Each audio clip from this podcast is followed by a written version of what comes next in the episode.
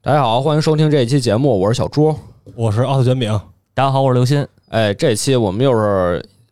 碰到一起了啊来对合合作一下，主要是因为最近卷饼特别忙。我操，上期是不是说过这句啊？说过说过，说这句啊，他特别忙，现在有一个自己的店，然后每天呢就是一大早啊亏就亏钱，对一大早就看店去，然后今天还碰见一个外卖骑手取单的时候点了这个餐厅未出餐，对，就是他迟到了半小时，然后他点一个我未出餐把锅甩到你们头上。啊、然后我们向客服投诉并拉黑了他。哎呀，反正就最近确实啊，然后我们就说那怎么办呀？这正好这一期我们要聊的话题啊，感觉跟这个神神叨叨也非常的契合啊。这个因为我们神神叨叨也准备转型了，对对对，我们准备转型 了，我们要这个符合市场规律。哎，你猜我们转什么？神神叨叨转什么？转就是就是转往哪个方向转型？唯唯唯物主义，是什么？什么呀？我们还转转型还是神神 叨还是 叨？对，还是神神叨叨啊哦？就我们准备给大家讲一讲这个都市传说。对，哦，更更神道，哎对，嗯、嗯，都市传说。哎，这一期我们就讲一个郁金香的故事。哎，这个郁金香啊，可是好东西，哎哎，，没有它就这个能得少多少人跳楼啊啊，啊！这都哪儿来的？这个一会儿后边大哎家一就会儿知道后边了。就说为什么要讲郁金香的故事呢？因为这是我去年年底看的一本科幻小说，嗯叫《雷沙格村的独墨人》。科幻吗？科幻我其反实正觉得，反正这个故事，今天讲这个故事不是很科不，不科幻，反正它分类是在科幻里。是是是，据说是一位科幻作家啊，他是哪儿的人呢？是我们的荷兰人。好，怎么这里还有倒口啊？是是你的荷兰老强？荷兰人，嗯，荷兰人啊，不太常见，感觉没太读过荷兰的作品。哎，很少，国小是吧？呃啊什么这国？就国小啊，哦，哦可能也有原因。嗯，嗯，然后他呢，你就发现他写这些故事呢，基本都是跟他的生活经历有关系。就荷兰的味道特别的浓，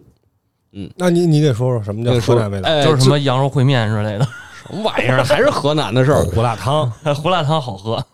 哎，是那下火车火车站四块钱一碗。 问你这个 了，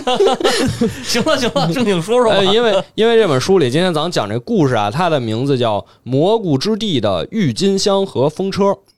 哎，你是不是听着哎特要素别要素齐全哎特别荷兰？啊？啊，特别荷兰，就是他经常会用自己身边，尤其是荷兰的一些特征的东西来作为创作的灵感，比如说这个郁金香和风车，嗯，包括前面还有什么大草地呀、什么看星光啊，等等等等，你一听就可能就不像是咱们这儿的科幻作家能写出来的故事，因因为都住在城市里，可能也看不见星光啊，抬头的一片天是什么？哎，咱们咱们科幻作业，韩松老师一般都写厕所嘛，哎不是写地铁吗？写啊对，这不是他后来有短篇写什么那个东北厕所的那个变故事，写写也挺牛逼的。哦，听着好像也挺恐怖的然后。我就知道，就是就驾校厕所可以那个有人捡烟头烫蛆，嗨，哎印儿啊！这是这是这是我听到一个科幻故事，啊，一个都市传说，一个都都市市传传说说，都市传说，对对对对对，就是他的风格，我觉得就概括就是四个字儿，叫荷式恐怖，哎，荷式就荷兰式恐怖，嗯因为你看，好像每个地区都有自己的恐怖风格。你看美国的恐怖，看那个美国恐怖故事，自拟连写，嗯那每季一个主题呀、对不对？先是凶宅、精神病院，然后是哪儿？什么马戏团、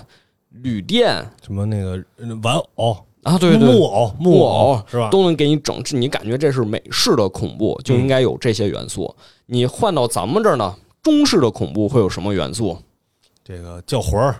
啊僵尸，对，还有什么？比如说过年期间看有人家里挂那大红灯笼，嗯嗯这个对整个小区啊全都关灯了，然后就那儿挂着一个大红灯笼，嗯，特别的恐怖，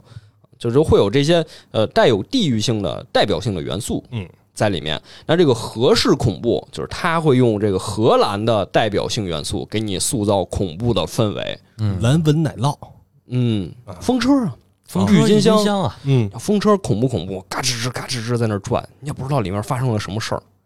还 get 不到 嗯，get 不到是吧，get 不到，但是它可能对他来说，这些是他非常熟悉的，就是在他身边的呃一些事物，大家很熟悉，但是他给写出这种陌生感，嗯，就是塑造恐怖的一个非常经典的手法，就是合式恐怖。嗯，哎，那这个咱们都知道，郁金香是荷兰的国花，那他就选取了郁金香和风车这两个非常出名的意象，写到了这个小说里。首先，咱就得说说为什么郁金香是荷兰的国花，嗯，为什么呢？这事儿是怎么来的嗯啊？它非常的神奇，因为郁金香原产地并不在欧洲，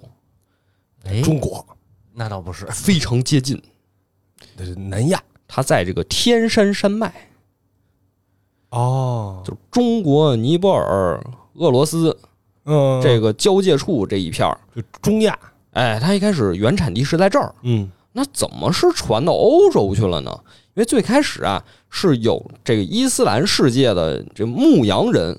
嗯他们这个放牛放羊，嗯，哎，就来到了这片地方，发现哎呦，这个花太漂亮了。因为你想那个地方天气特别寒冷，就一片大荒凉地儿，嗯我在这种地方发现了郁金香这种盛开之后颜色非常鲜艳的花，他们就觉得这个太棒了，就觉得这是上天赐给他们的礼物。嗯于是首先伊斯兰世界就非常喜欢郁金香。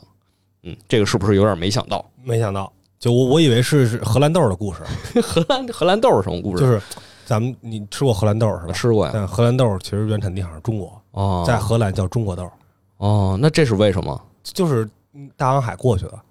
哦，然后那再咱们回流，那再咱们回就为什么叫再再回流回来了？哦，等于出口转内销啊，对，啊？那不是，这个不是，就是他们就发现了郁金香。嗯然后郁金香就进到了这些穆斯林国家的宫廷里，就是国王就会拿它去装饰自己的花园儿，哦，就相当于它一下就高级了，它就高级了。为什么？因为其实在这个伊斯兰教里，他们对天堂是有自己独特的想象的，嗯就是用一句话总结，就是缺什么补什么。七十二个，是都想着这个。是是那一那那那段吗不是，啊不是，不不是，是因为他们地处那个地界儿比较荒凉啊。听咱们节目前面讲这个波斯那些事儿，是不是？嗯给你讲波斯，讲这个土耳其什么，那地儿就很荒不凉。不兴挖石油，反正那会儿，那那会儿没有，那会儿没那技术，嗯所以他们呢就觉得我们的天堂那一定是花团锦簇，嗯一定是一个大花园儿，嗯里面铺满了鲜花，然后住着，嗯那就不说了。嗯，一定是这样的。所以他们看到郁金香之后就非常的激动，说这个难道不就应该是出现在我们天堂里的花吗？嗯所以他们就把郁金香认为这是我们这个宗教特别重要的一种花。所以你能看到，不管是在他们的宫廷里，比如说地毯上，嗯嗯，还是这个陶罐上、装饰上，都能看到郁金香。哎，它那这个那图案现在也是吗？现在也是，就是也在伊斯兰世界有非常呃，现在可能不是了，因为这个也经过了很长时间的这个演化，可嗯能现在对这些没有那么热衷了、啊，啊。就当时啊，就正好也是这个欧洲文艺复兴时期，差不多十四世纪、十五世纪那个时间段，嗯他们对这个东西就非常的热衷。哦，现在人家王室可能用都是纯金的花儿，对对对对对，那马桶圈都是纯金的，啊对对都是对对对那金个的手指都是银做的。对对 对，什么就在这儿，俩人就在这儿对上了。然后他们拿这个花，甚至啊，给缝到了士兵里面穿的内衣上，当做护身符。哦哦哦，穿上这个就能，附魔 了， 对对对，哦那这什么咔一念咒怎么着怎镶么嵌了着，郁金香宝石，是是是啊！而且这个东西就是这样，就从伊斯兰世界传到了欧洲，因为一四五三年咱们都知道是攻占了君士坦丁堡，哎，这个欧洲前哨的这个堡垒是陷落了。啊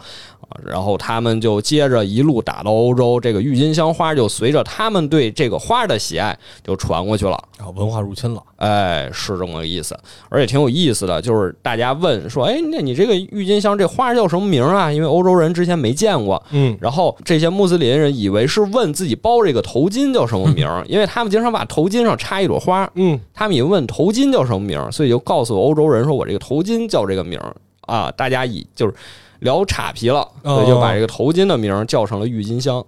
哦，就郁金香，其实按照这个发音来说的话，其实也是他们头巾的意思。对对对对对啊哦那，他们那包的也有点像一花儿似的。是啊，对啊，一层就一是层挺像的嗯嘛，啊对吧？也跟这个郁金香特别的像，嗯，哎，所以这样郁金香就是传到了欧洲。但是传到欧洲之后，又是怎么在这个荷兰生根发芽的呢？按理来说，你整个欧洲大陆都应该是有郁金香这种植物了，嗯，而且当时确实也是皇室才能用得到，就是它在皇室里流传，还没有飞入寻常百姓家。啊，就就是到欧洲也是一高级货。也是一高级货。对，那它是怎么就传出去的呢？是因为当时的这个维也纳、奥地利，嗯，他们要修建一个皇家的花园。都打败了还修呢。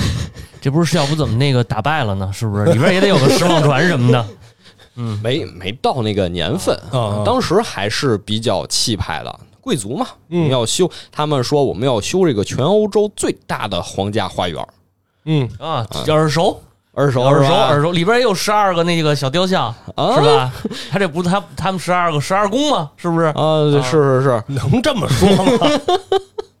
我操，这太危险了。没事儿，反正是他捡。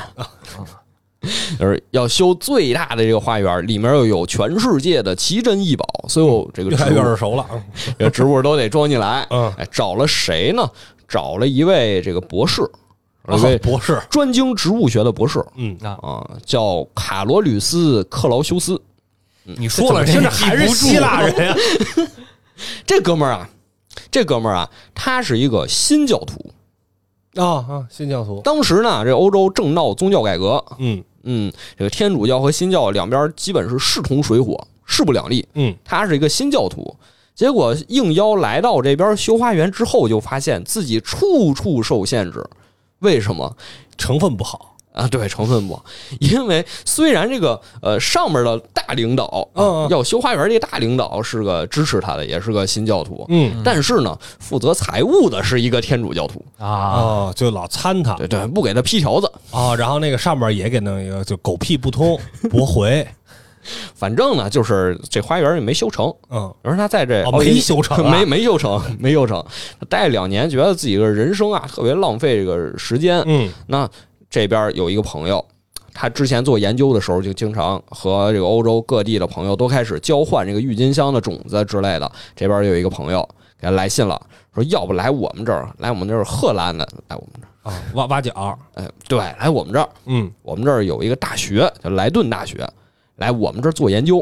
啊。这个莱顿大学，你现在听也是欧洲非常厉害的一个大学，也有很多朋友去那儿留学，对不对？啊，我没没有，啊，没同我我周围这么多人，没有一个人听说去莱顿大学。但确实也很厉害，就他也是可能哎是植物什么这方面是吧？呃，这就具体不太清楚了。哦但反正当时呢是很厉害。为什么当时这个哥们儿就克劳修斯一听说，哎呦要去莱顿大学，就特别兴高采烈的去了呢？嗯一方面是这边待了好几年一事无成，嗯另一边呢是荷兰，当时其实就是新教对抗天主教的前线。哦，这个桥头堡嗯，对，因为当时这个因为宗教的问题，这个西班牙他们信支持天主教嘛，嗯就派出了很多人手去发动战争，打到了荷兰这边。之后，荷兰就是相当于首当其冲，嗯呃，受到了天主教的攻击。那当时呢，就是呃，天主教已经围困这个城市，围了四个月，这是不是在那个荷兰叫什么教皇的奶牛是吗？之后是吗？就相当于被压榨太狠了。也有这个原因，啊有这个原因啊，就是说呃眼瞅着说不行了，可能要支撑不住了。嗯结果天降暴雨，哎，这边荷兰人玩了一个这个水淹七军之计，因为是 低地是吧？啊哎，对低地三 国啊，就把这个西班牙人，有人说施展巧计，把嗯西班牙人给打退了。哎，自此之后，他们就觉得，哎，这个我们太厉害了，我们这这个扬名立万了啊，所以他们就修建了一个莱顿大学，就说嗯那我们大学也应该是号召所有欧洲最先进啊、最高明的这些博士。这些老师嗯把他们给吸引过来，然后我们就能培养出最好的学生，所以就是把这个克劳修斯这哥们儿啊，就说你来吧，你来我们这大学啊。他当然也是就非常兴冲冲的过来了，而且大学也答应他说，你这么喜欢研究植物，嗯，你就给你修一个植物园儿哎呦，哎，他就负责在这儿养植物，而且他当时确实已经很老了，年岁已高。嗯，我说要不你出来教教课，他说不教，我就只负责我这植物园就行了。啊，就在这儿养这个郁 大金学香这，后悔啊呀、其实也没什么后悔的，因为这个研究也很重要 嗯啊，不光要老师不光要讲课嘛，还要做学术研究嘛。嗯，当时他们有什么研究这个解剖，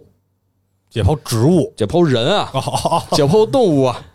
研究人的生理构造嘛嗯。当时解剖不都是那个收费的嘛，然后还可以这个在这个大礼堂解剖，哎哦，这是这是一个表演，这是对对对，类似庖丁解人， 啊，也不是庖丁解人，就是给大家展示人体的奥秘。嗯呃就是这这是他们当时的比较先进的一门课。那个植物学其实也是，嗯，因为当时人们并不知道啊。杂交是怎么杂的？啊，那孟德尔，哎，孟德斯鸠，呃，对，孟孟德尔，什么孟德斯鸠？孟德斯鸠，哦，对对，孟德尔， 哪儿来的就孟德斯都鸠？都是孟德家的，还有曹操，哎对，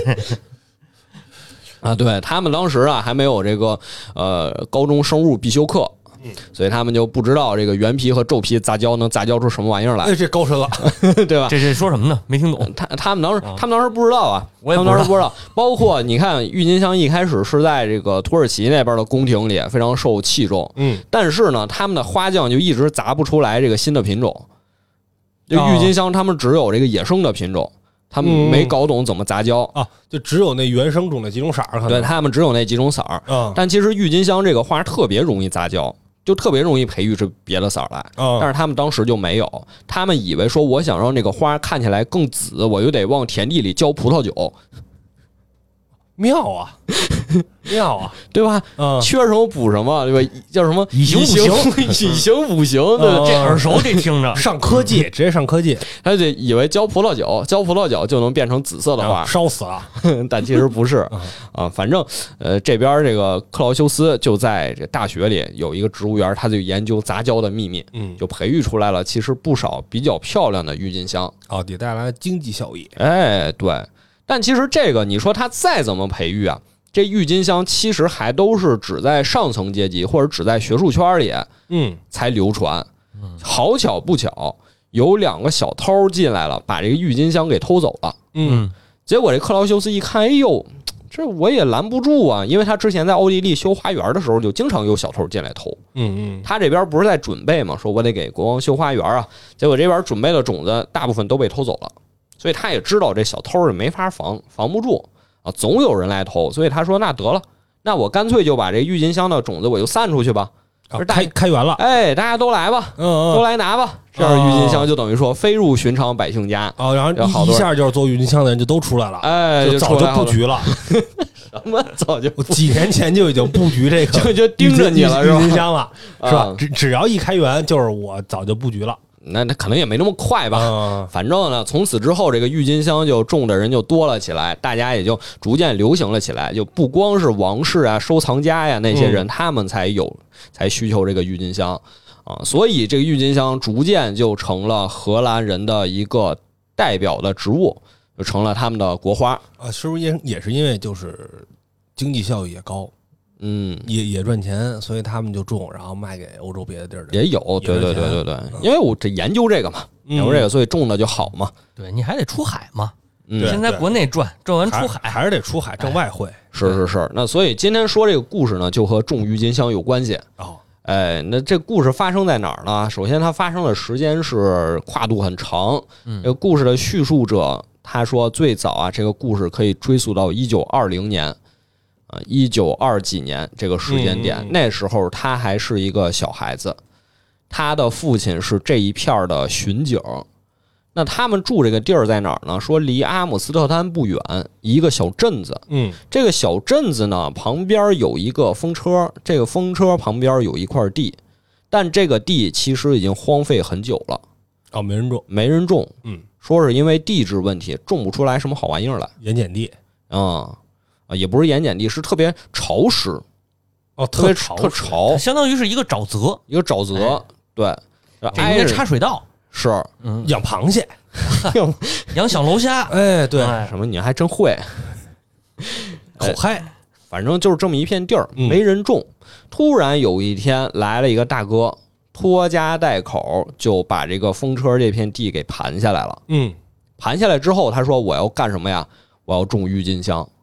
大家就劝呀，说郁金香种不到这些地方上。啊对，在那会儿已经很成熟了，是吧，对，哎嗯，一九几几年，你想想，那对郁对金香荷荷兰这边兴盛的时候，一六几几年，嗯几百年了，大家都玩了知多少道。轮儿了已经，都知道怎么种了，就是你嗯种不到这儿，你这太潮了，你这地儿不适合种郁金香。你嗯想想，郁金香最开始原产地是哪儿啊？天山山脉，嗯得得是那种气候、那种地区种郁金香，你怎么能在这儿种呢？嗯你这不是血本无归吗？因为大哥不听，因为那大哥呀，也是一个面相特别冷峻的人，平时啊根本就不怎么说话，大家看着都害面无怕，表就是情，面哎无特表情凶，特凶，嗯，而且一家人啊都觉得有问题。啊，比如说这女主人，这村子里人从来没见过这女主人，只见过一面儿，就是这女主人死的时候，就拿那小车给她送出去，只见过这一面儿，嗯之外再也没见过这女主人。啊，没没有融入到村里的这情报网，哎，俩人呢生了仨孩子，嗯一个姑娘，俩呃俩小子。对嗯，这仨孩子呀，也跟这男主人一样，面无表情，而且不光是面无表情啊，长得还特别的像， Poker Face 对吧？啊，就是大家也不敢劝，就说这怎么弄啊？这人也各色，咱别理他是是是，就撺掇这个主角他爸爸，啊，这小男孩他爸爸就说：“您是巡警，您去问问怎么回事儿。”这家人嗯就去了，去了之后，人这风车一开门，这巡警一问说：“你怎么回事儿啊？我想了解一下情况。嗯”这大哥就说：“不该问的别问。”啊，就是这家这男主人，哎，这风车的主人说：“不该问的别问。”嗯，你们不耽误我，我也不耽误你们，咱俩互不影响，挺好的。这不像干好事儿的呀，别来打听，嗯，别来打听，我这郁金香怎么种的，你也别 管。社会上的事儿对，少打听。嗯少打听，巡警一看也行吧，因为这片儿确实不归自己管，这是村子外面的一个这个一片地，嗯只是挨得比较近。说确实不归我管，那行吧，那就不管了吧。嗯，结果就发现呀，这个风车只要它一转，田地里郁金香就开始蹭蹭长。好，嗯，嗯，这这施法，嗯，而且大家说这肯定有问题啊！嗯像他们家一共几口人呢？哪儿种得来这么一大片郁金香啊？嗯，肯好定几有十嗯问，亩地呢，绝对有问题。而且这长势特别喜人，嗯没见过郁金香长这么快的，而且长出来还倍儿漂亮，长一茬卖一茬，长一茬卖一茬，这家很快就是陡然而富了，等于说，主要啊还是陡然而富了。哎，他要长一茬儿刺一茬儿，失败了就也不那肯定的。是是是嗯，而且呀、这个男主人这不是郁金香收成之后，他就开始卖嘛。你卖到阿姆斯特丹也好，卖到国外也好，挣了一大笔钱， 嗯拿去干嘛了呀？投资股市哦又赚了，又赚了。但是好景不长，就到了一九二九年，嗯，哎，这可知道发生了什么事儿？大萧条嗯，算是这个呃应该是最有名的一次经济危机是是吧？就是对对，黑色星期四嗯，啊，基本上全都波及到了。对，尤其刚才咱说的，他投资了股市，是。其实他还不如投资荷兰填海呢。哎呀，这家嗯种的郁金香挣的钱全都扔到美国股市里，结果就崩盘了。哦，他还是跨国投资。对啊，就就等于说血本无归。嗯第二天，人们就发现，在那个风车的横梁上，这位父亲，这位男主人上吊自杀了。哎，这其实没想明白，怎么呢？接着转风车啊。我估计啊，他是觉得就是嘖也没希望了，没希望哦没希了，望亏太多啊了，加杠杆了。可能本钱都亏没了。哦，嗯，可能可能是这没戏了，没戏了，就上吊自杀了。嗯自杀之后呢，他家三个孩子有两个呢也离家了，就是比如说去大城市发展了。嗯啊，只剩一个小儿子叫大卫，他还留在这片地。时过境迁，过了二十年，嗯，这大卫也长大了，结果大家就发现呀，这风车又开始转上了，哦又转上了。又转上了。哎那他二九年出的这事儿，中间嗯这么些年也没影响，中间这些年就是这地儿就荒废了，就打二战也没转。就没有啊。哦大家就说，哎，这怎么突然又转上了？嗯郁金香又开始涨上了，就说这是不是有问题啊？嗯这这是是怎么回事儿？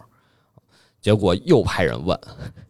这时候啊谁好奇谁自己问，不敢问，大家都不敢问，因为这个大卫也是那样也是扑克 扑克脸、啊 poker face 嗯也是这样，他不敢问，又撺掇。这时候这个主角的父亲已经退休了，嗯啊这边继任了，这个我们这小男孩长成这当地的巡警了，嗯，撺掇他说你去问问，这叫倒霉嘛，你去问问怎么回事儿。嗯梆梆梆一敲门，这风车一开门，里面是一个大卫，嗯长得跟他爸一模一样。说怎么回事儿啊？嗯，怎么又中上了？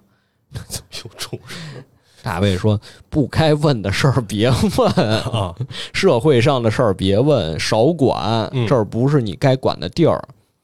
这时候啊，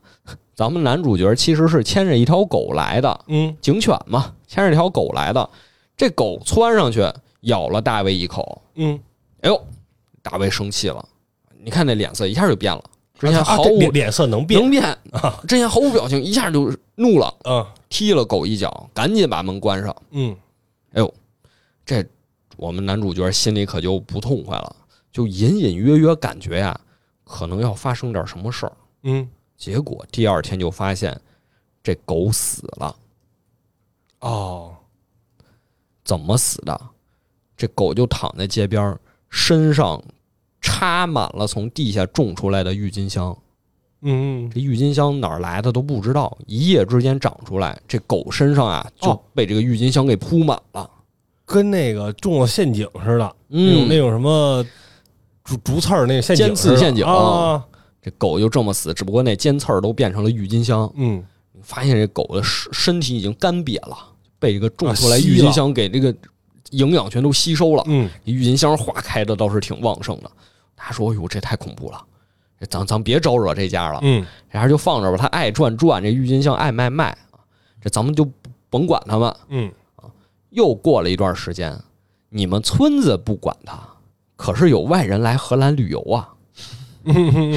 来了谁啊？来了一对儿美国来旅游的夫妇。嗯二战打完，美国人行了，是啊啊，，走起来了，来了一对儿美国来旅游的夫妇啊。哎呦，就是典型的那种，这个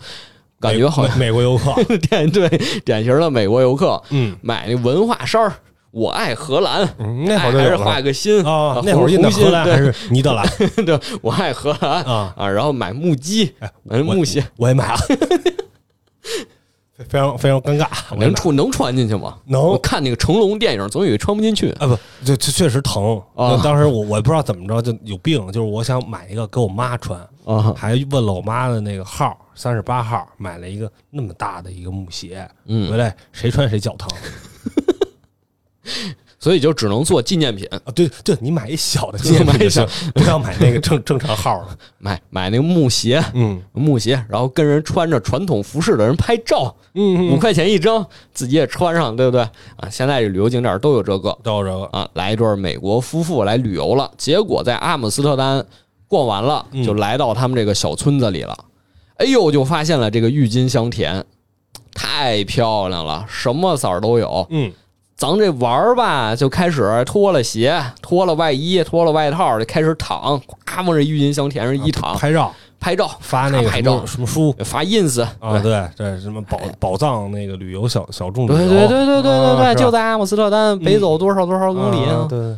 对，俩人就在这玩上了。嗯哎呦，这大卫就生气了，一看有陌生人来了，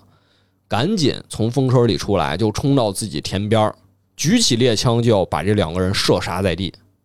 哦，跟那个黄石似的嗯，啊，就是干嘛？赶紧给我出去！嗯这我们的主角作为巡警，正好也看到了这一幕，嗯就说这赶紧劝劝吧，这个能少一事儿就少一事儿，对不对？嗯你这明明是一个民事案件，结果因为你这个想开枪发展成一个刑事案件，那就不太好了。嗯，冲过去就说：“哎呦，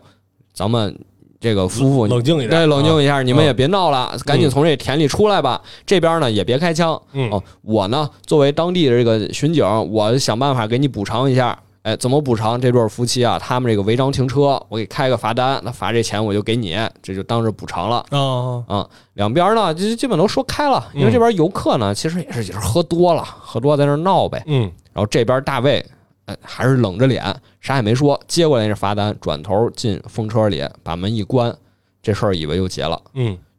结果就发现第二天，你猜怎么着？两个对夫妇身上长满了郁金香哎，太懂了，啊，就呃这夫妇身上就长满了郁金香。啊花儿开的特别好，哎，这我们主角一听说旅馆里出人命啦，嗯推开之后就发现，这个不光是身上长满了，嗯之前穿的衣服啊、鞋里啊、行李箱里啊，全都是郁金香。啊，这身上都富营养化了是啊，啊，这个男人，这个游客里这个丈夫，嗯他身子已经干瘪了，已经被郁金香都吸的这个营养啥都不剩了嗯啊。这位女士还还顽强的活着，嗯啊，活还顽强地活还着活着，啊，但是什么声音也发不出来，因哦为她的这个脖子里也长满了郁金香，然后在这儿啊想说话。巡警说：“咱得救救他呀，嗯啊救救他！嗯咱把这个郁金香给给他折下来，先把这个人给搬走。一折这个郁金香，嗯结果里面流出的根本不是汁液，血，是血，这就是何氏恐怖这人就完了啊，是啊！那咱怎么处理啊？这处理不了了嗯，啊！等这俩人儿再等几天，等人郁金香成绩是等几天，等人郁金香都凋谢的差不多了，把尸体一埋。哎，说这个呀，以后我就到此为止吧，嗯咱们就再也不招惹这家人了，哦，也也不想别的办法对了，吧？嗯，不想别的办法了。那有有什么办法呢？也没有办法嗯，啊。但是这个书刚才说了，这故事跨撺度，撺掇他买股票啊，然后再让人上吊自杀。对，马上下一波就要来了这故事主要是没写到现在，啊，没写到现在。他写到什么时候啊？他写到二零一一年左右。他说呀，这回啊，前面说这个，我们还是能避而远之，咱就避开。嗯但是这次我们决定搬出这个小镇， 为什么？因为市政府要来改道了，把我们小镇要改造要拆迁要拆迁。啊他这个风车啊是重点拆迁项目，啊，我估计啊要出事儿，我我们先避一避吧。啊，这就是这个蘑菇之地的郁金香和风车的这个故事嗯啊，就是讲了这个郁金香明明是挺挺美丽的一朵花，但是它在故事里给赋予了可以置人于死地的这么一个作用嗯嗯啊。其实啊啊，就是你乍一看啊，可能你不明白为什么它要这么写，哦我现在也没明白你现在没明白啊，但是啊，你仔细想，你会发现历史上确实因为郁金香导致很多人家破人亡，嗯就是财产荡然而空。啊那是什么事件呢？其实我觉得呀，他写这个故事就是在影射刚才说十七世纪的这个郁金香泡沫的事件。嗯这个事儿呢，具体怎么回事儿，咱简单的说一说。啊，刚才也说了，这个郁金香在欧洲民间流行起来之后，啊，这个大家就开始争相的种植郁金香，想卖个好价钱。正好呢，当时也赶上什么呀？也赶上这个瘟疫，哦就是瘟疫过后，劳动力就变得值钱了。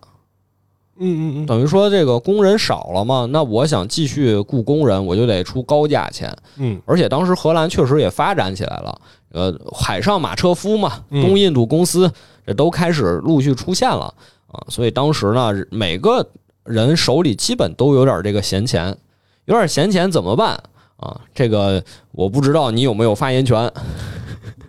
就你一定要让他钱生钱，对，这个手上有闲钱不能放在银行里，嗯，得投资，对，知道吗？投资完就得赔，对，投资什么呢？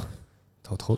你你都可以，都可以啊你，你要看这个热钱在哪儿，哎，哎，哪儿有哎热他钱炒，什么？你投什么，哎，你就跟着，就人家吃肉，你喝汤，是是是，最后你就发现有人周桌子， 就你想特好啊，最后你就哎周桌子上总有你，哎，所以呢，当时呢，钱投在哪儿呢？钱就投在了种这个郁金香上，也不完全是种郁金香吧，就嗯投在了卖郁金香上这件事儿。嗯，就算是把它当成一个金融产品，哎，对对对对对嗯，为什么这么说？因为郁金香其实有两种种法，一种就是大家都熟知的种种子嘛，嗯你一个花种种子，它过段时间就成长起来，就开花了嘛。嗯，但是郁金香这个花从种子到成熟开花特别漫长，就要花好多年的时间。大家说这商业价值太低了，嗯嗯，对吧？就没有人等得起这么长时间的这个回报。对，嗯，那还有一种种法，大家发现，哎呦，这郁金香这个花开了之后，它下面有一个东西叫根茎儿，呃，就跟一个小蒜头似的，哎，就就那玩意儿就就那东西，嗯，说这个东西其实就是郁金香这个花的完全的复制品，就是里面和它的花开花的这个基因一模一样，你就把它切下来种它，嗯，成长的就更快，就就其实你现在去河岸旅游能买到那个郁金香，其实都是这种，都是这种。都是这种小球茎嘛，就对对拿对拿拿着这小兜儿，因为真的没有人会种那个种子，嗯，就我明明有更快的培育方式，为什么对我要去种种子呢？对啊，大家就说我种这个啊。首先这样的话，郁金香这个种植的期限就变短了，嗯等于说它就有了商业价值。再其次就是当时也研究出来了怎么去杂交这个郁金香，嗯大家就发现郁金香真的是一个很好杂交的植物，就是它这个花可以很微弱的干扰就能给它染上不同的颜色和不同的纹路。嗯所以大家就开始尝试到底杂交成什么样好看。于是那些真正特别漂亮、受市场关注的郁金香的杂交品种，就卖的特别的贵。哦，这限量款，哎，对，你就感觉是不是有种开盲盒的感觉？这这配色好，对，嗯，就是你种下去之前，啊你可不知道它能开成什么色。 哦，就是他们在调之前，可能是这个红的配绿的，啊这它没有那么简单，不是说这红花和绿花咔一配，下一个就是红配红带绿，嗯，没有这么简单，有很多种就干扰。一一点一点调，反正就一点儿一点儿试，而嗯且有很随机的一个事儿啊，所以种出来漂亮的花，大家就说哇，这这肯定特别贵 SSR，啊！对，这就是这种。嗯当时最 SSR 的，就是 SSR 里卖的最贵的那花嗯叫什么？叫永远的奥古斯都，啊黑的，不是黑的，不是黑的，不是黑的，叫永远的奥古斯都。这花长什么样啊？说一说，它从花茎开始，嗯郁金香花茎纤细，枝叶分明。哎，花茎和花冠连接的部分是蓝色，嗯嗯花冠就完全是纯白的底色，就纯白色。嗯，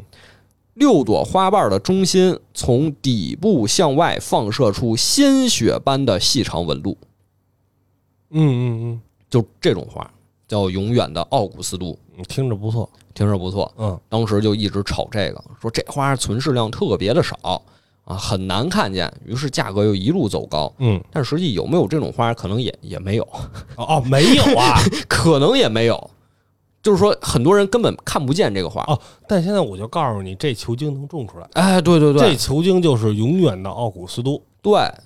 就可能它又成了一个都市传说了，嗯就成了大家都很少有人看见。但是你种出其他品种都拿它碰瓷，嗯，我们这叫奥古斯都第二，我们这个小奥古斯都赛奥古斯都。啊，大家就拿它碰瓷啊，蹭流量啊，就各种名儿，什么叫什么总督，我嗯，莱顿的红与黄，各种郁金香啊，都争奇斗艳，反正就起各种这种名字哎，就就。行，后边讲一故事，对对对对对吧？对，什么这就是晋川，是是是这叫是芝是，加哥对，啊，所以郁金香啊，当时就成了一股风潮了。嗯说哎呀，这种的真漂亮，然后咱们就开始拿到市场上去卖，然后就有人去炒，嗯，逐渐它又形成了一个圈子，我觉得是形成了一个圈子。就是玩郁金香的人，哎，对对对对对，啊，所以大家就开始来回倒手，嗯，对不对？就跟现在是不是很多东西特别的像，太像了，太像了？嗯一模一样的玩法。比如呢，就前两年炒鞋，嗯，现在这个前两年虚拟币哎是吧？这不都是吗？就是割割割嘛，嗯啊，嗯就是割嘛，就是 割韭菜，啊，对，一部分人就是买车提买车买房，嗯一嗯，部分人就哎呦再也不玩了。 我操！我我看你们都赚钱，怎么我一进来就给我套牢了？就哎，包括甚至现在的股票，嗯，嗯，其实你究其根本，其实都是这样的，哎，就是一个嘖击鼓传花的一个游戏，是就是你你你你一直觉得它能涨，你一直觉得它能疯狂疯狂的往上涨，但是它真正崩的那一下是有这一天的时间，嗯直直直接就嘖哎，对，所以当时炒郁金香其实也是类似的这个过程。嗯，一开始大家就是价格越炒越高，越炒越高，郁金香价格就是已经开始飞涨了，嗯嗯，而且就是但它没没人种，也有人种，也有人种，但是它价格上来就种的人肯定也变多了嘛。嗯，啊，然后或者，说就是，其实之前啊，比如说啊，哎，可能这个云香咱之前在市场上卖一百块钱，是现在炒起来了，一千块钱，我说一千，块钱，我是一个有有钱人，啊嗯，从你这儿花一千块钱买了，一开始我还觉得这一千块钱，呃，种着也还行，是吧？嗯我种出一个让大家都来我这儿看我多牛逼，啊哎结果我还没种呢，第二天一万了，对，哎呦，我有点不舍得别种，呃我种了，卖了对，吧，我有点不舍得种了是，啊。就最后其实真正实际去把它，就咱们就是所谓的发挥作用或者消耗掉了的人，嗯，其实应该很少。对，因为其实玩这个郁金香收藏，或者说想花园里种郁金香自己观赏的，还是皇室或者说贵族那波人。嗯，还是真正就是有消费得起的人，对对，其他但人是都是投资其他人投投机的。对，但是其实也越来越多的人种郁金香，嗯而且他们种下来之后，又立刻会有人来买。嗯你你这花还没出来呢，你买什么呢？就我就说，你这花几个月之后它出来之后，我就花钱买你这花嗯。但现在咱们俩得把这合同签了，我给你交定金。期货，对，这就叫投机的钱买的是预期。嗯嗯，比如说啊，你这郁金香值一千块钱，嗯我就咱俩签一个一千的合同，我先给你付一百块钱，嗯我拿着这合同转手就卖两千，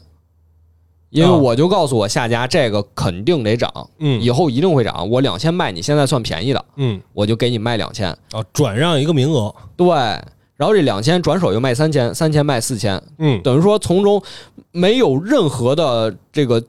物质上的交易，就开始钱生钱了，嗯，这哎其实这都不用是合约呀、嗯就一个这个球径也是一样啊，嗯嗯嗯。对吧？其实我打一个信息差，你比如你是这个呃原原始的这个种植户，嗯，哎，你你可能没接触过，你都不知道外边已经炒这么疯了，对吧？你你这之前就卖一块钱，我说老 祥，我给你一钱买你这种子啊，种不种啊你？怎么也倒口了？啊，我转手去市场上跟人忽悠去，嗯，哎，我说我这是什么什么什么，其实啊，我这这都没拿着。嗯说，白了就是，你把它，就这东西它能出什么样，你种了才知道。哎，但你只要种了，嗯，你就找不着我了。哦，哎，还是你会玩啊？你你你你你琢磨这道品一理、啊，品，你得琢磨这道理啊。品一品。要么人家当店长呢。哎，所以当时就是郁金香啊，疯狂到什么程度？嗯就是在各种拍卖行里，比如说拍卖郁金香，嗯一株就能，就是那个球茎啊，嗯，就能卖到七千荷兰盾。大概是多少钱？哎，可能大家没有概念，嗯，我说一下，当年一家人一年的开销是三百荷兰盾。哦，一个球径卖七千嗯，啊，就是传家宝。哎嗯，它里面其实写了，这一开始还说就是生怕大家不知道这多少哎，钱那能那个贷款买吗？哦就我先付一首付，哇，你越玩越大呀！我 是你确实会玩儿，我发贷现一了， 三十年，真是我都没想到这事儿，我操！我就发现了，确实你会玩 儿。啊， 呃，一荷兰盾是等于二十荷兰币，哦哦哦，等于二十荷兰币。嗯那当时花零点五荷兰币就能买一大杯啤酒，嗯然后六点五荷兰币是十二磅重的面包，差不多一斤一斤面包。嗯，哎八那啤酒挺便宜，对对对对对，八荷兰盾是漂洗工人一天的工资，就是洗衣服是一天的工资。那就和现在可能一百多块钱，嗯，嗯，然后十八荷兰盾是剪羊毛的工人一天的工资，那薅羊毛的呢？好那就不知道了呀。啊那个，然后一株郁金香卖七千荷兰盾，哦这还不是最高的，啊，这还不是最这高还的，不是最高的。嗯而当时价格就已经恐怖到这种程度了，嗯甚至有人就是卖房子买郁金香。哦，买房子买郁金香，贷啊款贷款买，对对对对对，哎呀，所以反正就是越炒越高，越炒越高嗯啊！然后也是传的神乎其神，就说我们这个花特别好，你这一定得买，买完了肯定得升值。嗯，哎，就是肯定得升值，它已经就这个就属于远远远的脱离了本身的价值了。对，嗯，对。结果突然之间，到了某一年的春天，嗯就是一二月份吧，嗯，某一场拍卖会，就发现这个郁金香卖不出去了。哦，不玩了。哎，一开始说我们起拍价一千二百五十荷兰盾，嗯没人答应，就没人理他。嗯嗯说那咱起拍价调到一千一荷兰盾，嗯，哦，成荷兰拍了，往下拍了还是没人理。啊。一千荷兰盾，还是没有人买。到这儿的时候，整个拍卖厅里就是出现了长久的沉默，嗯随后就爆发出一片哗然，大家都懵了，这怎么回事儿啊？为什么没有人买了？不是，其实这个时候啊，嗯是这样，一开始大可大家呀，可能也觉得不值这钱，嗯想等着看热闹，嗯但是发现大家都不接盘的时候，他们其实就突然达成一共识，哎，就以为自己聪明，就是发现大家都不接盘了。就真正玩的大的都不玩了。嗯，哎， 哎，其实啊，这崩盘不是一夜之间崩盘的，嗯，肯定是因为有一些人在售卖第一线， 比如这些对，嗯而且花商，而且那会儿的交易相对慢呀，对对对，他信息流传的慢，对，它不能网上下单呀，是是是，它慢。对他们其实早就意识到卖不出去了，嗯所以他们就赶紧把手里货清掉。但是这个进局的人，嗯，参与这个局的人他可能昨天刚听说这赚钱，啊，就今儿刚买完房，从媳妇儿那儿把那个这私房钱偷出来了，是是是要要指着这个翻本呢。啊，然后突然就发现卖不出去了，嗯，手里刚攥着俩。对，所以当当时确实有好多人已经发现，哎呦卖不出去了，嗯因为这个花儿就是以前啊，就说这个多少多少钱啊，啊嗯大家就都来抢着买。现在没人来买了，而且我要想卖出去，我得给人家保证，就是说到第二年这价格可不能跌，价格跌了我得赔你钱，就这样了才能把这个花儿给卖出去。 保保价策略嘛，保对吧价。对啊，哎，现在车厂都这么玩儿，哦、车厂不是老背刺吗？那是先保价后背 刺了，哦他就是为了卖出去嘛，哦他说给你保价，实际保不保呢？那咱也不知道。哎一个道理嘛。嗯啊、就当时说，哎呦，我这个这这卖这个，明年如果跌了，你来找我。哎，那其实就换一个这个角度哈，嗯嗯就是你作为这个倒卖者，嗯，哎，明年要跌了，我找你，那我就别找，你就拿着呗。这么赚钱，你拿着呗，这个机会我让给你。哎，所以其实啊，这很多地区当时都已经出现根本没有人接盘高价郁金香的这个事儿了嗯，啊。但是信息传的比较慢嘛，所以对可能有的地区还在那儿吵呢，吵着吵着发现，哎呦，大家都不吵了，嗯，完了，知道这事儿崩盘了啊。可能原先一株能卖五千荷兰盾的郁金香，突然之间缩水百分之九十九，现在只卖五十，哦，就是缩水到这种程度。嗯，啊，然后到了那一年的五月份，一花园郁金香才卖六荷兰盾臭的街了。啊，可不是怎么着？嗯，为什么会这样呢？第一个就是市场崩盘了呗，那那是，嗯啊，这个崩盘呢，就是大家已经不看好说这个东西还能接着涨了嗯，啊，或者他说他早就不应该接 着 涨，早就，不，而且你你有些人你不光是呃要炒这个价格，你手里可是还攥着合同呢，嗯，你还得履行从这个种植郁金香的人这儿买郁金香这个合同呢。嗯，直接平仓呗。啊、是啊，嗯，有很多人就是已经亏的，就是血本无归了。是因为这加大投资嘛。对，就就比如说啊，这个种花的人，你如果当时为了这个扩大生产，嗯，你这都卖不出去了。啊一个很简单的经济学现象，哎，就对，嗯，啊全都卖不出供去求了。关系变了。是嗯，而且这个击鼓传花，刚才说已经炒成期货了。嗯击鼓传花，你最后一棒的你也卖不出去了。嗯，真正赚钱的是中间那些那些棒的人已经。倒出去的，哎但是是但是每啊个人都觉得自己是中间那帮， 是是对是，吧？这就是最恐怖的，每个人都觉得股升不会停。嗯，嗯而且还有那些散户，就是散户交易，他可能不去拍卖行，他去哪他也儿？他也进不去啊。他去酒馆儿，啊，去酒馆儿拍卖，或者说去酒馆儿交易。嗯你每次交易，你首先你得找到门路。比嗯，如说，大家都觉得这生意赚钱，人家凭什么带你玩儿啊？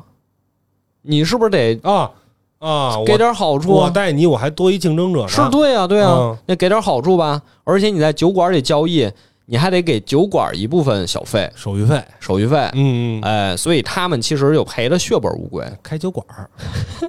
对，就谁赚了呢？啊，只有这些做场地的人赚了嗯啊，对，开酒馆的，嗯对不对？做拍卖的，只有你们赚了嗯，啊。所以大家都明白一个道理，就是千万不要赌博但是还有一波人赚了，啊！就是一开始炒这边的人，但哎，是他们可能后边就能写书，是是啊哎是，就是这教你怎么炒。怎么成功的，啊，哎，对嗯，，对对，吃一顿饭也五千 对，对哎，对，对对对，就比如说教你怎么炒股票，对啊哎不对？这卖课，对嗯卖课也能成功，就应该开这个课教大家怎么做播客，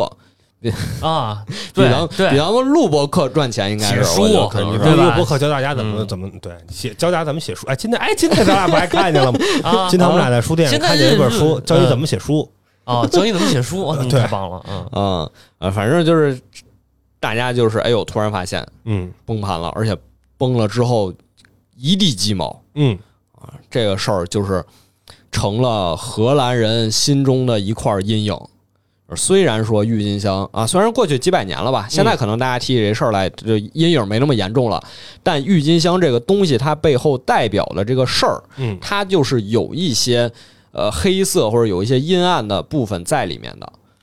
呃，或者说是大家现在已经用这件事儿来代指现在很多这种类似的玩法了。对对对对对，嗯啊，而且最有意思就是你刚才说了，这事儿过去之后啊，还有人这个尝试给它洗地，要啊给洗地也不是洗地吧、啊，我以为还是有人尝试抄底呢。没有人抄底，啊都这样了还抄底，就是大家尝试什么？尝试给它找到合理化、合嗯理化解释，就是拿谁来形容这个郁金香呢？是找了罗马的一个女神叫弗罗拉嗯啊，说这个女神以前是一个声名狼藉的交际花啊，大家都懂什么意思。嗯通过不道德的手段征收了、积累了大量的财富，哦名名媛，哎，去世之后把钱留给了罗马，嗯，罗马人为了感谢他，就把他奉为神明，说她是花之仙女。这不是好人吗？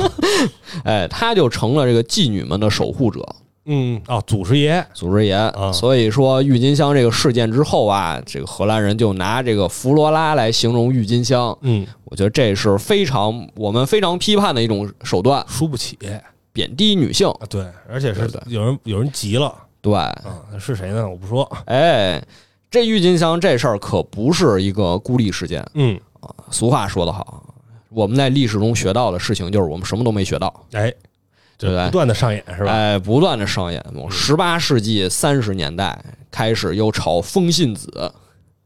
十八世纪一八三八年，法国又开始炒大丽花。嗯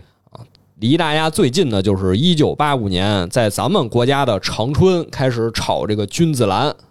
家里小时候还有君子兰，不知道是不是砸手里了？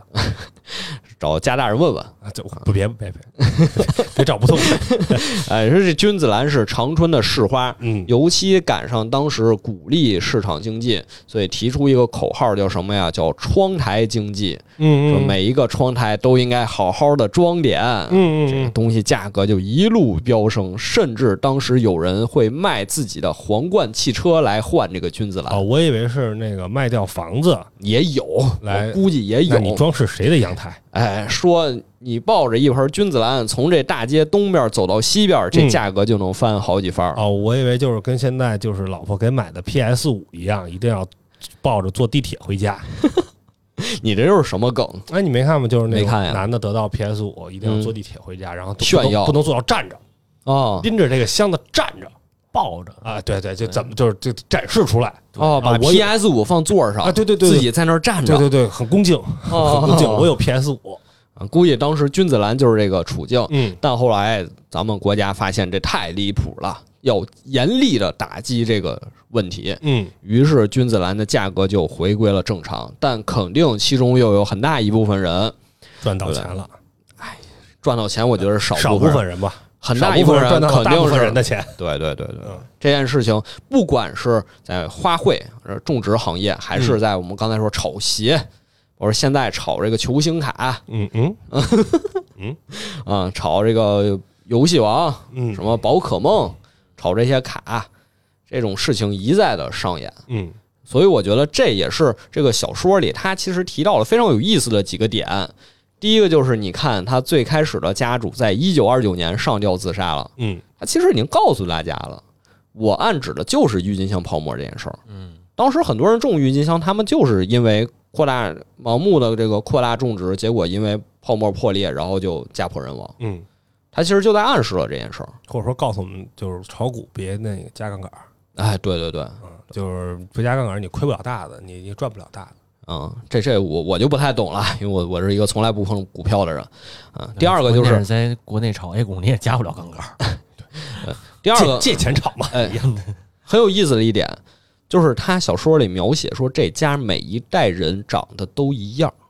嗯嗯不管是一开始的这个男主人，还是大卫，还是后面可能我没有具体讲的说大卫的孩子，嗯嗯其实长得都一样，都是冷漠的一张脸，都不爱笑。嗯，为什么？我觉得他其实就是在告诉我们，类似的事情会一再的上演，嗯，它绝对不是一代人的事儿。或者说是，其实啊，他是虽然说不爱，咱一老一般老说这人就苦大仇深的，嗯他才不爱笑。嗯，但是你看，在一开始的故事里，这人挺赚钱的，是，他还不爱笑，就证明就是投机者永远是贪婪的，哎呦，哎，他没够，他永远没有笑的时候。你看两位老师吧，读出来了这个人生的真谛。你看我一读，我就想起了因斯茅斯的《阴霾》，嗯，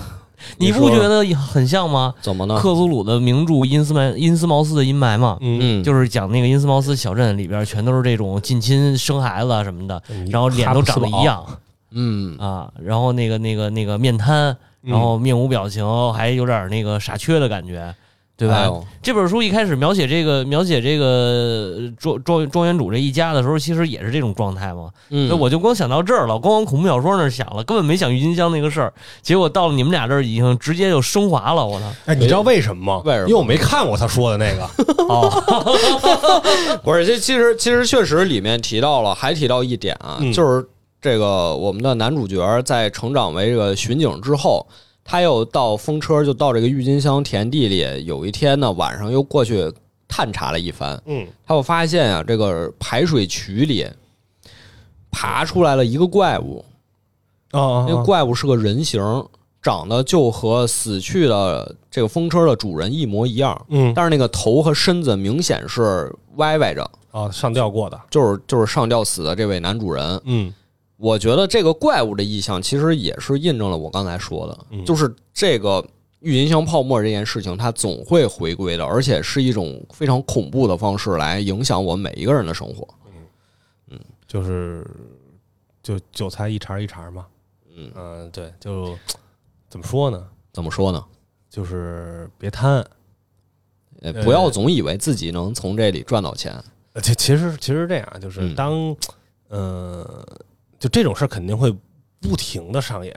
对，不停一轮一轮一轮一轮的上演。就是说，就跟你炒股什么做一短线也是，嗯，见好就收，你就不会赔钱。你这个倒是很实际，就我这很你实这个际，落点很具体。很很实际，就是不是说不能干，嗯，可以干，但是别贪。哎，你越贪，你后边就越惨。就包括就是，呃，这种就别老听周围人都说什么赚钱你再去，哎，你你争取做那跟别人说什么赚钱的人，那你为什么说呢？因为你需要把这个盘子做大。你这也不是什么好人发言，先给你标一个 狼。啊，对，就是呃，反正就是你其实这哎，我我真的是感觉好像是到最近这几年这种事越来越多，你因为看你交易变快了。哦，你你你看，你之前啊，咱那球镜，咱俩还得面对面，是是我是，我得给你对，合约，我得给你。现在不用了，嗯，现在你这就是账户变一下，就是不是现在有很多那种，就是他说有一个仓库什么迷你仓，嗯实际根本没有，对他可能就是没有他，可能根就本没包有这括东前段时西。间那种什么虚拟藏品啊，嗯有虚拟藏品，就有时是做实体藏品的虚拟藏品交易，你不是还玩了吗？我还玩了，然后亏了点 钱，就是我觉得觉得没意思，啊觉嗯，得没意思，然后还不如那个之前炒鞋爽。那炒你起码还能见着 东西，对对对，你起码那就就你起码能穿。你自对对你最不济，你跟家里供着当传家宝呢。嗯，它它好歹是是一东西，嗯，对吧？你那种就是嗯、呃虚拟的东西，说归零就归零了嘛。嗯，你就你看前段时间就现就是你要那 NFT 就是从库里买那个头像开始嘛，一下就是几百万一个，几百万一个，啊然后就归零了。玩那人倒不至于归零吧，反正很多人应该是归零了。嗯嗯嗯，对，就是，但你看，又包括币圈儿最近是出了很多新的富豪哦，啊，对啊，就是这这几年嘛，就割韭菜割的，就就就是割韭菜割，就是一下就嘣一下就陡然而富。就是我之前看那个呃纪录片儿啊，那种什么呃，类似于就是那种贵族侍酒师，比如说嗯今天要接待一位来自中国的顾客，他是一个就是币圈大佬， 就就是就是这个纪录片就这么写的。好吧，嗯，这个小说呢，我们今天讲了其中一个故事，嗯就是《蘑菇之地》的郁金香和风车。嗯，我觉得其他的故事也很精彩，尤其是他这个同名的短片，就是《雷沙格村的独默人》，嗯特别有中国范儿的、中国风的一个有禅意的小说。嗯啊，大家喜欢的也可以读一读，就是它没有那么科幻啊，哪怕大家不是很喜欢科幻，也不可以科学啊不，这 这这里有科学事这儿吗？走进科学。嗯，走对，哎好，那我们今天节目就到这儿吧，我们下期再见，拜拜。哎拜拜。